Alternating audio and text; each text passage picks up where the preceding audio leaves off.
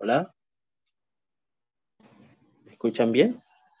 Hola, hola, ¿me ven? ¿Me escuchan? Sí, perfecto. Muy bien. Bueno, para allá, para allá Noah, ¿verdad? Para allá Noah. Vamos a poner acá. Muy bien. La segunda porción de la Torá en el ciclo anual judío de lectura de la Torá. Noah, o como nosotros conocemos, Noé, comienza cuando Hashem decide destruir a la humanidad con un diluvio.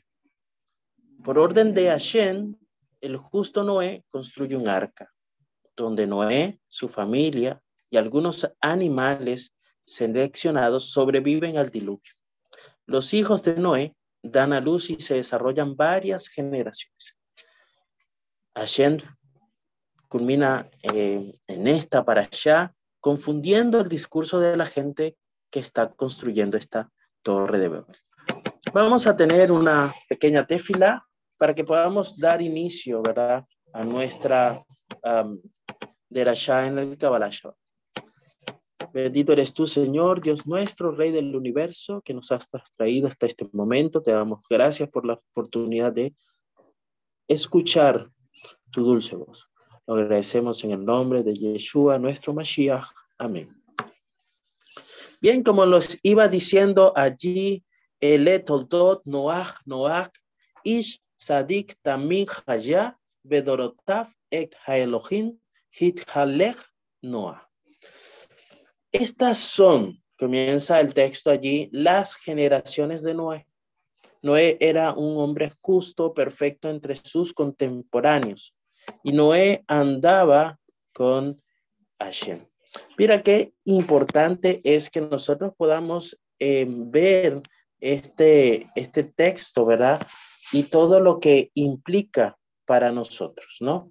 Eh, no es simplemente un elogio el que se está dando para eh, Noé en este caso, ¿verdad? Sino que se está hablando de Noé como alguien que tiene unas características especiales que Hashem ha visto para separarlo, para eh, mm, recompensarlo, ¿verdad? Por su valentía eh, en, esta, en, este, en este proceso, ¿no? Este, hay que ser valiente, ¿verdad? Nos dice la Torah, para que nosotros podamos em, enfrentar cada uno de los problemas que encontramos allí. Mira, algo interesante que nosotros encontramos aquí en la parasha, lo encontramos en el primer verso del libro de Bereshit, capítulo 6. Si bien este texto de Bereshit capítulo 6 corresponde a un eh, a la parasha pasada donde introduce, ¿verdad?, a Noé y da una explicación de quién es Noé. Bien, vamos a buscar aquí eh, capítulo 6.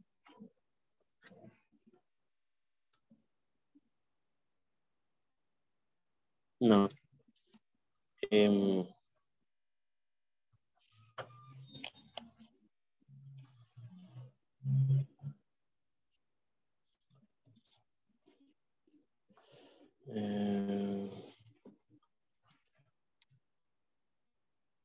ah, no, justo sí, pero es el mismo texto, el, el texto 6.9 que inicia la parasha.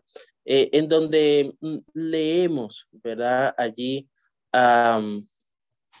de Noé. Esa palabra, el toldot, toldot, noach, noach, ¿verdad? Pero al final dice ad et haelohim, ¿verdad?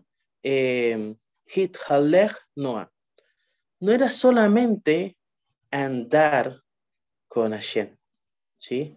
No era solamente andar con Hashem, era que este andar que nosotros vemos aquí en la escritura, en este texto, significa de que Noé estaba haciendo un esfuerzo estaba esforzándose por caminar, eh, eh, podemos decir, obligándose a estar al lado de, de Hashem.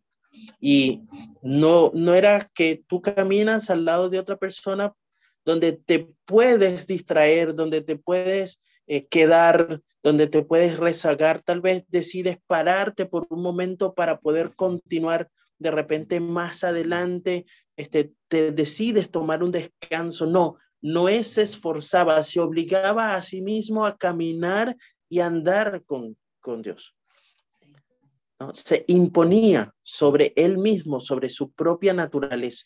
Y escuchaba una, una reflexión que me, eh, o, una comparación, ¿no?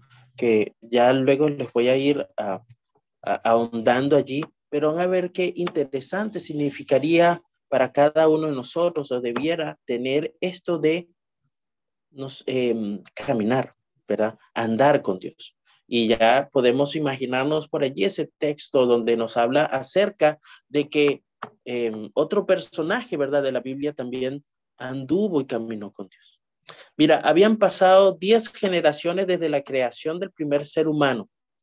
Bien, desde los descendientes de Adán, este, y estos, esta generación que está ahora ha corrompido el mundo con la inmoralidad, con la idolatría, con el robo.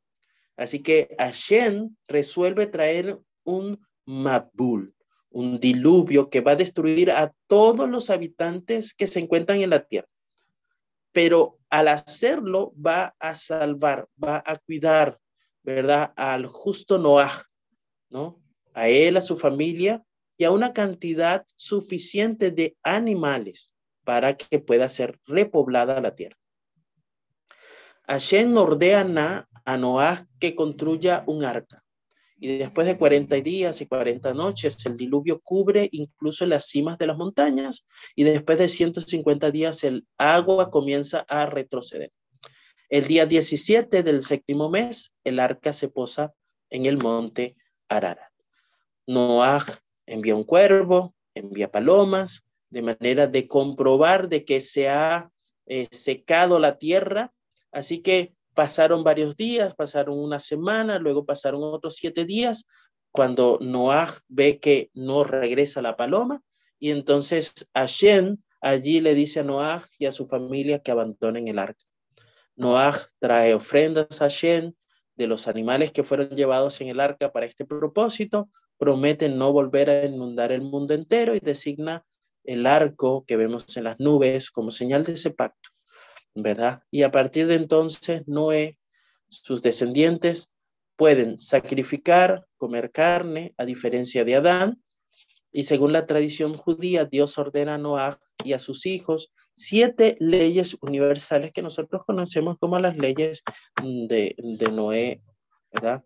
Eh, que son la prohibición de eh, eh, adorar ídolos, el adulterio, el robo, la blasfemia, el asesinato, comer carne eh, que haya sido devorada por algún animal vivo y la obligación de establecer un sistema legal. Y así vemos allí que la, la Torah se, se desarrolla una gran cantidad de, de, de cosas.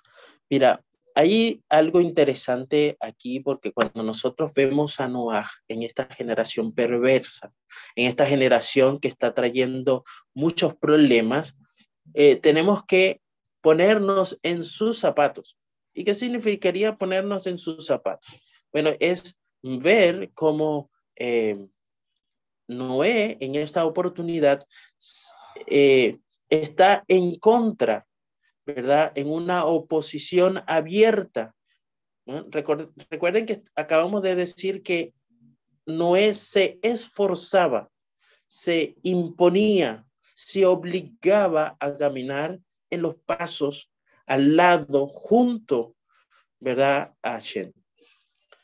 Al hacerlo, se estaba oponiendo al mundo actual, a la generación actual alguien hacía alguna comparación en cuanto a cómo las iglesias eh, eh, pasan a tener muchísimos miembros y en la siguiente generación, cuando estos miembros van pasando, estas grandes iglesias empiezan a mermar, a disminuir su cantidad de, miembros, pero otras pequeñas pueden que empiecen a, a crecer y acrecentar su número de miembros. Y es que cada generación, dependiendo de cómo se esforzó, de cómo se trabajó, de cómo se unió para, para avanzar, entonces tendrán un significado, un avance, una, un veredicto de parte de Hashem. La palabra de Dios nuestro texto comienza, ¿verdad?, con la historia de Noah y el Mabul, ¿no? Si leemos los primeros mm, tres versículos del 9 al 12, nos dice, estas son las generaciones de Noah. Génesis, estoy leyendo Génesis 6, 9 al 12. Noah fue un hombre justo, intachable en su generación. Noah caminó con Dios. Y Noah tuvo tres hijos, Zen, Can y Jafet. Y la tierra estaba corrompida a los ojos de Dios, y la tierra estaba llena de violencia. Y vio Dios la tierra, y he aquí que estaba corrompida, porque toda carne había corrompido su camino en la tierra.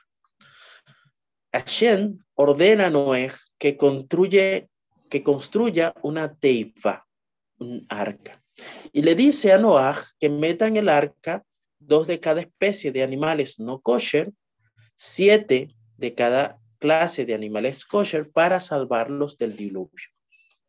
Noah pasó 120 años construyendo el arca, dando así a la gente la oportunidad de cambiar sus malas costumbres, dándole eh, oportunidad a toda la generación que se había levantado allí para que dirigieran sus, ojos, su vista se impusieran, se obligaran a seguir a Shem. Pero esta generación se rió de Noah, se rió de la Teivá, y al final solo Noah vemos como él, su esposa, este, Nahamá, sus hijos y sus esposas se salvaron del gran Matul.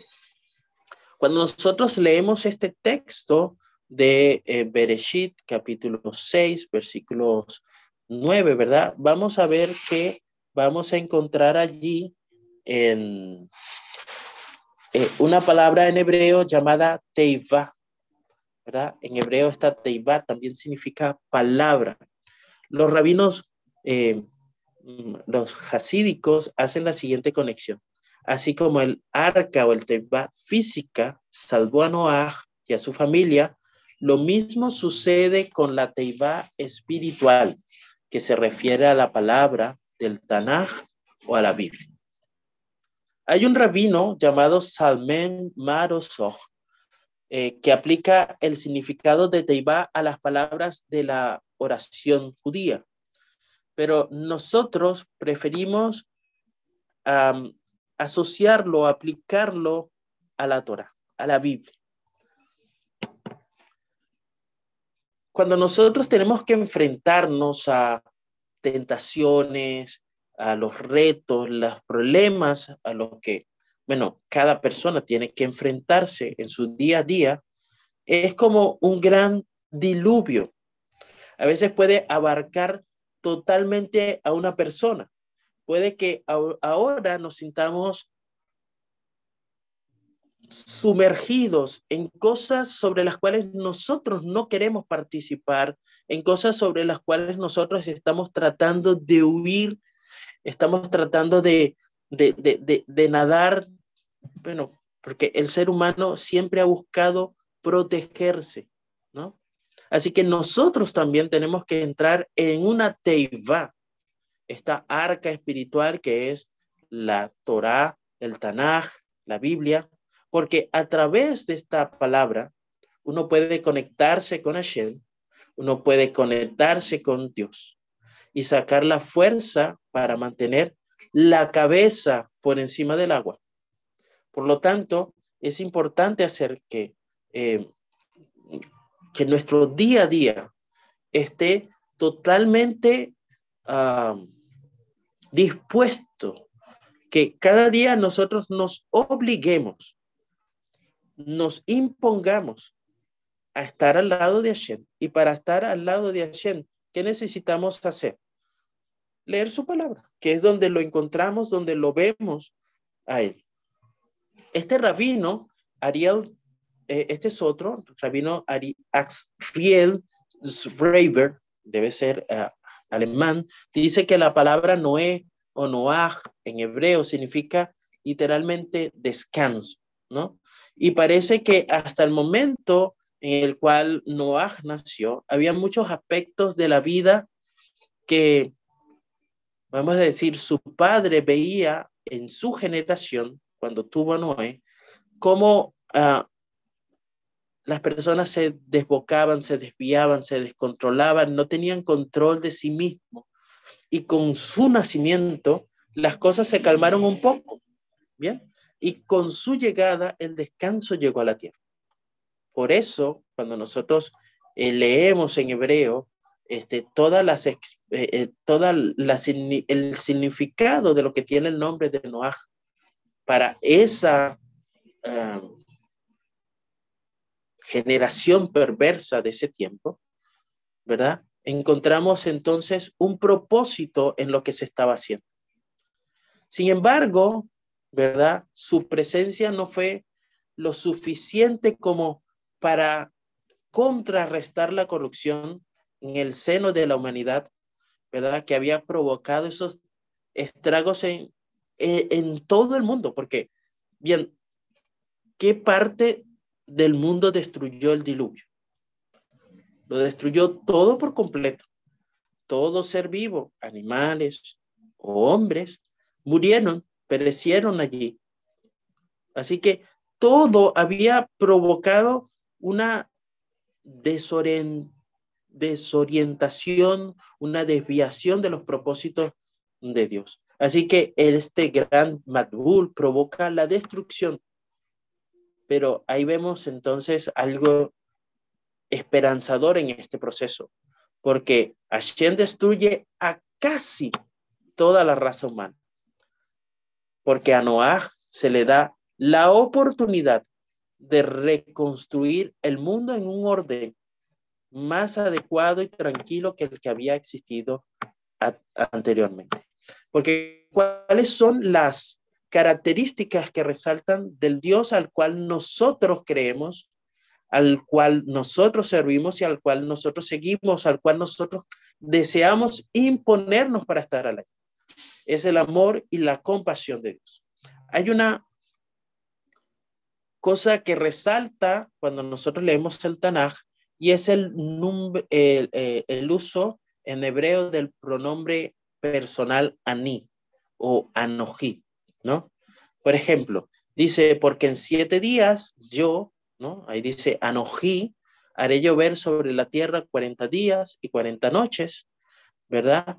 Y em, haré llover sobre la tierra cuarenta días y borraré de la faz de la tierra todo ser que he hecho. Este, eh, estoy leyendo allí el capítulo 7, versículo 4. ¿ah? Estoy leyendo ese texto allí.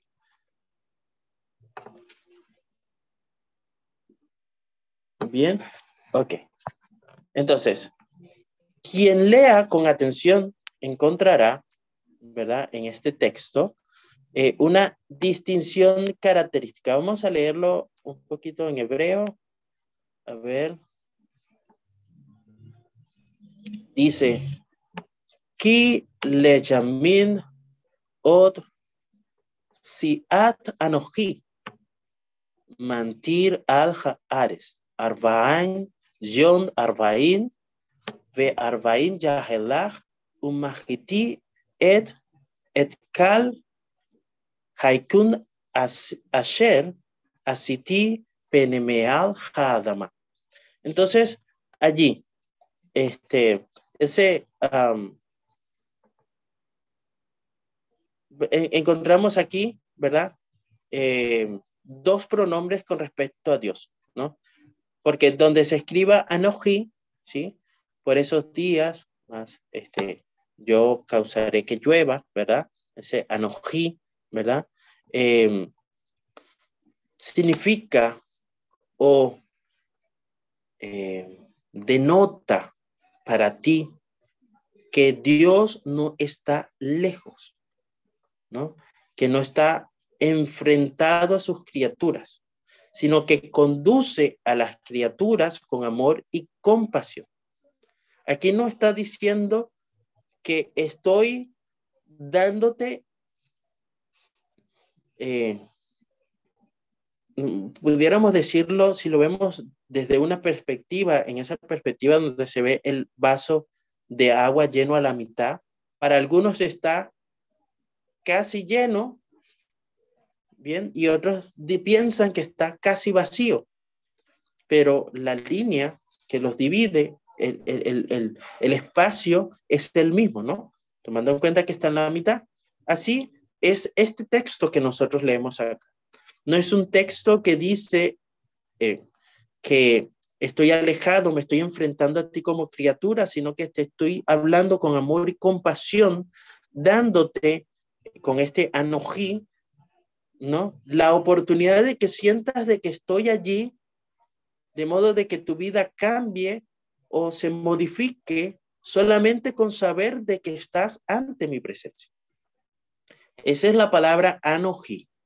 Pero la palabra ani, bien, recuerden, en hebreo ani y anoji, ¿verdad? Por el contrario, ani denota una personalidad de la que emana un movimiento, ¿no? este, como que si enviara algo a alguien, ¿no? Pero que él mismo permanece en su lugar. No, no sabría, traté de buscar un texto como para hacerlo, em, pero allí encontré un, un, comentario del rabino Hirsch que afirma que Anoji proviene de la raíz que se llama Anaj, ¿no? Que aparece como un sustantivo. Dice, eh, allí si leemos Amos 7.8, dice, Amos, ¿qué ves? Y dije, una plomada. Anaj, ¿no? Ahí aparece la palabra eh, eh, de la raíz de Anojí. Entonces el Señor dijo, he aquí que pongo una plomada, ¿sí? Y utiliza el sustantivo Anaj en medio de mi pueblo Israel. Nunca más pasaré por delante de él. Y ahí, entonces, esta palabra, esta raíz de Anoji, em, según los sabios, em, es también el nombre de una gema preciosa, el ónice, y según el texto que encontramos allí en, un texto judío se llama Abodaj, Saraj, el ónice se utiliza como base para la Torah y para la distinción de Israel, ¿no? En cuyo seno mora la Torah. ¿Ok? En consecuencia, los versos de Amos pueden interpretarse, ¿verdad? Como pongo en medio de ellos una gema que lleva mi santa palabra, ¿no? Con respecto al texto que acabamos de leer. La misión de mi pueblo no es independiente para mí, sino que yo los estoy preservando, les estoy otorgando, les estoy dando algo para que ellos puedan sentirse no alejados con lo que le estoy diciendo, vamos a decir, no te alejes por las cosas que estoy ahora transmitiéndote. Si te transmito, eh, por ejemplo, cuando comenzamos a leer la, la, la, para allá, aunque no, no, aparece la palabra, sino como un ejemplo, Hashem está exaltando a Noah, lo está, le está dando características de lo que era Noah, cómo lo veía él. Bien, lo está acercando. Pero si lo vemos más adelante hablando, diciendo voy a hacer llover, tampoco es que estoy lejos de ti. Te estoy diciendo que va a llover es para que estés prevenido, para que sepas lo que va a ocurrir, para que estés a tiempo de volver a mí. Es decir, estoy mucho más cerca, me estoy acercando mucho más a ti de lo lejos que tú puedes ver. Tú puedes ver que yo estoy lejos diciéndote, ah, te portaste mal, te voy a mandar el diluvio. No me veas, volteate para allá. No, me estoy acercando a ti para decirte, oye, mira, tú sabes que va a llover, ya estás listo, estás preparado, quieres montarte en el barco, quieres montarte en el Madbul, eh, en la Teiva. Ah, eso es diferente a cualquier tipo de punto de vista que nosotros vemos. Si nosotros leemos, continuamos leyendo allí en el libro de Amós, dice allí el capítulo 7, versículo 7, esto es lo que me mostró. He aquí que el Señor andaba de pie junto a un muro construido con una plomada, Homek Anach, con una plomada en la mano.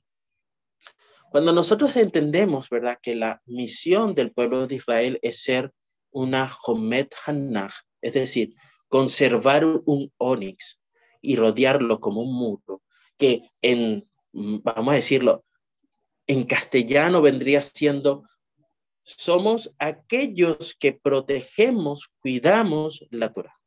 La misión es llevar el santuario de su Torah. ¿sí? Y esta palabra anaj es la raíz del yo, ¿no? Del yo, anoji. Esta palabra que leemos allí en Bereshit capítulo 7, 4. Cuando él dice, eh, luego de pasados siete días, yo haré llover, ¿no? Yo, anojí, que usa Dios, ¿no? Entonces, cuando nosotros encontramos el verdadero significado de esta palabra aquí, donde Hashem le dice a Noah, estoy a punto de traer la muerte, estoy a punto de traer la destrucción sobre el mundo, sin embargo, yo soy Dios, no he cambiado, sigo actuando con amor y compasión. Incluso, actúo como Anojí, como aquel que lo abarca todo, que lo soporta todo, que habita todo. Y el propósito de mi decreto, este decreto duro, este decreto que ahora nosotros vemos cómo fue capaz Dios de ser amor, compasión, que porque hay muchas personas que solamente muestran un Dios que es diferente al Dios antiguo, al Dios del Tanaj, porque como aquel Dios era fuerte, era eh, lo que decía, lo hacía, lo cumplía, pero ahora no, ahora vivimos en una era de un Dios solo de amor, ¿no? Aquí le dice, incluso hoy, este, en, Noah, es, actuó como Anoji, ¿no? Porque el propósito de todas las cosas duras que te puedan venir, de todas estas cosas, también es para el bien del conjunto más grande. Esto que tú tienes que pasar ahorita es para que el que esté a tu alrededor, el que te esté viendo, el que te esté observando, ¿verdad? Pueda saber y conocerme, ¿sí? Este concepto, ¿no? Eh, es bien interesante. Ahí se hacía una, una, una referencia en uno de los, de los textos que escuché, de que así como Noah se impuso, se obligó a caminar con Dios, se obligó a enfrentarse a una generación perversa, ¿no? Y hacía la comparación con Yeshua mientras le tocaba cargar el madero. Y decía, a Yeshua le tocó cargar el madero donde tuvo que sentirse humillado, desechado por la gente. La gente le decía, ya, sálvate a ti mismo, haz lo que tú quieras. Pero ahora saltando un poco más allá de este texto, nosotros también vemos que Yeshua dice, cada día toma tu cruz y sígueme. Y si nosotros lo vemos así, como que cargar la cruz era la mayor humillación, era estar en contra de las personas, era estar eh, de la, en contra de la mayoría, era no caminar con Hashem, sino caminar en tus propios deseos. Cuando, cuando Yeshua te dice, toma tu cruz, sígueme, significa hacer lo mismo que hacía Noah. Toma la valentía para mostrar de que me sigues. Toma la valentía para mostrar de que crees en mí. Toma la valentía para decir, no soy igual al resto del mundo. Toma la valentía para decir, esta generación perversa no me va a hacer perder mi entrada a esa arca que me dará la salvación.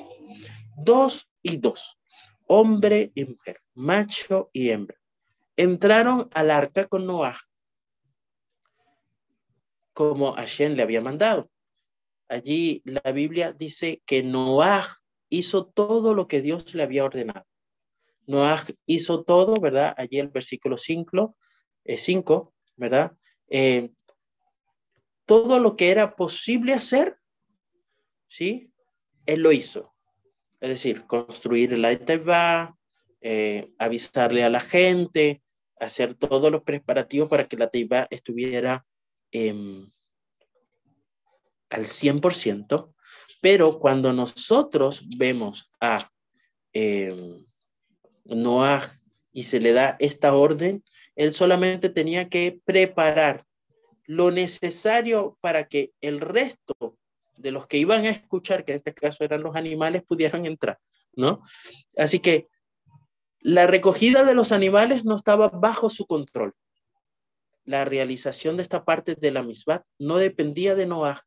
No estaba, se le dijo a él, vas a separar, vas a traer, vas a permitir entrar dos y siete, ¿no? Dos para los no kosher, siete especies, siete parejas de, de, de kosher.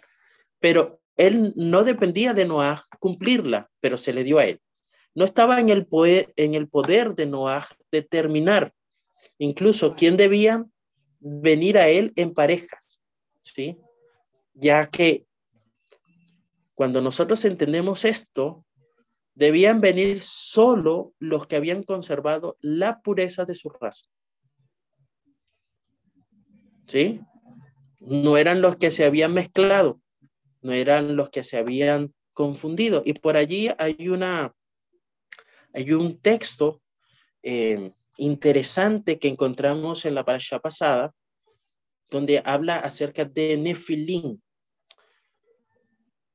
Y buscando acerca de esta palabra, vemos que aparece también en números, en Bamidbar, son los dos sitios donde aparece.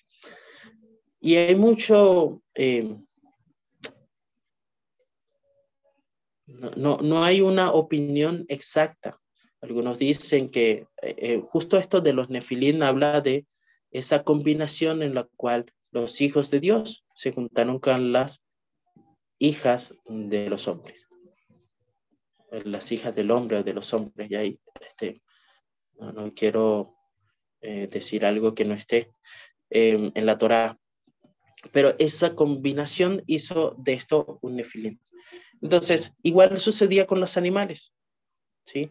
La mezcla entre varias razas o, cosas no estaba permitido. Es decir, debían de conservar la pureza de su raza. Mira, eh, el, rabino Hirsch en, en, uno de sus comentarios nos recuerda que tenemos una manifestación de esa verdad que es significativa, ¿no? En toda la Biblia. Vemos a un Dios por un lado, que ordena al hombre, ¿verdad? Eh, como legislador, como maestro de ceremonia, como mayordomo, director de toda la naturaleza, ¿no? Pero por encima de él, quien está mandando, quien está ordenando es, ¿no? Este, Hashem, ¿no? Noah debía obedecer, por su propia voluntad. Y aquel que dio a Noah la orden también condujo, ¿verdad?, a estos animales para que entraran eh, de tal forma que pudieran cumplir la orden, ¿no?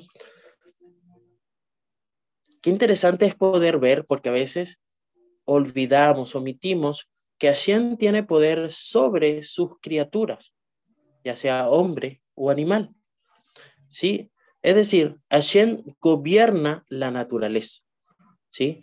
Y la palabra de Dios es dada también al hombre para que le obedezca por su propia voluntad, ¿no? Cuando nosotros leemos allí Salmos, ¿no? 147, 15, 18, dice lo siguiente, Él envía su orden a la tierra, su palabra corre velozmente, da la nieve como lana, esparce la escarcha como ceniza, arroja sus cristales de hielo como migajas y hace una pregunta aquí el salmista y dice, ¿quién puede resistir su frío? Y envía su palabra y los derrite y hace soplar su viento y hace fluir las aguas de él. Hay una tradición judía que dice que Noah no oró lo suficiente para salvar la generación de la destrucción. ¿Sí? Y, y, aquí les voy a, dar una historia y así vamos a ir este, ya por ahí terminando con la parasha, ¿no? ahí el coach Rebe, ¿no? Eh, estuvo una vez enferma, la hermana de este, de este Rebe, ¿no? Y, y nada la ayudaba a recobrar la, la salud. Y esta, esta mujer enferma se acerca a su hermano, ¿verdad? Un rabino, y le pide que rece por ella, le pide que intervenga por ella, que eleve una plegaria a Shen, porque ella está segura de que al hacerlo, ella va a poder recibir esa sanación que por ella misma no ha podido recibir. Él la mira y le dice, no hay más nada que yo pueda hacer por ti. Le cerró la puerta y se fue. Su hermana entonces comienza a llorar y comienza a decir, maestro del universo, dueño del universo, Don Hola, mi propio hermano no me ayuda. Debes tú ayudarme. Entonces, este, este revés que está detrás de la puerta, abre la puerta y le dice, esto es lo que yo quería oír. ¿No?